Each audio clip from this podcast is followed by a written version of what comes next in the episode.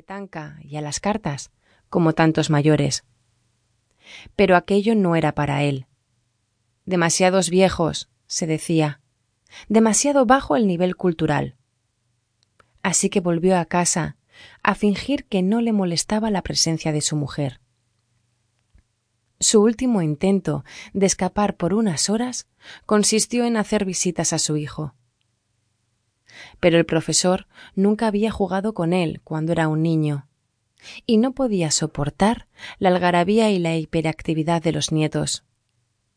Una vez en casa y animado por su hijo, Musgo había aprendido a navegar por Internet, convencido en un principio de que aquello sería su salvación.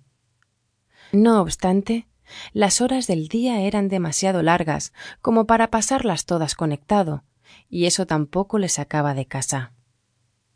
Ahora, con sesenta y ocho años cumplidos y toda una carrera detrás, se encontraba sentado a su mesa, con el ordenador apagado y los codos clavados en la melamina, porque no tenía aficiones, hobbies, como se suele decir. Sumido en sus reflexiones, Musgo pasó la vista por los lomos de los libros que había escrito con su horrendo estilo académico.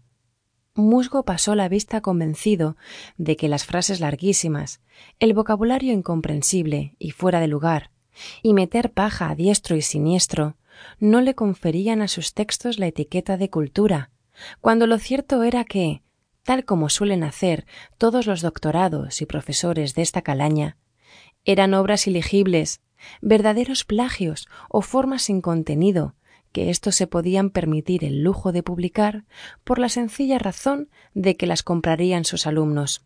Musgo clavó los codos y repasando los lomos con la mirada, llegó a la conclusión de que la falta de actividad intelectual le estaba envejeciendo a marchas forzadas.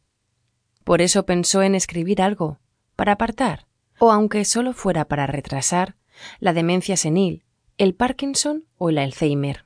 Al principio se le ocurrió trazar otro de sus laberintos verbales, con la idea de que lo incluyeran en alguna publicación de su antigua facultad.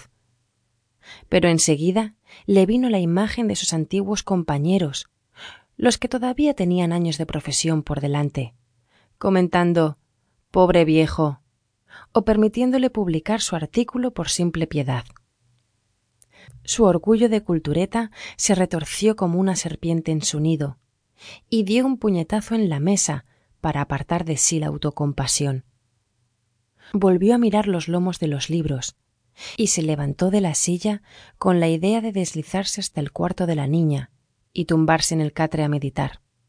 Te vas a quedar dormido y luego, por la noche, no pegarás ojo, le decía su mujer cuando, al cabo de un rato de silencio, se acercaba a osmear qué andaría haciendo su marido jubilado.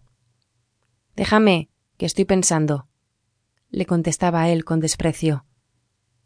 Y Vitriola pasaba de largo para dedicarse a sus cosas, deseando, como él, que Musgo encontrara algo que hacer fuera de casa de una maldita vez y la dejara en paz, a su aire, pues aunque él no le decía nada, ella añoraba los años de soledad doméstica, esa soledad del ama de casa cuando hace la colada o la comida, o va a su rollo por el piso de protección oficial.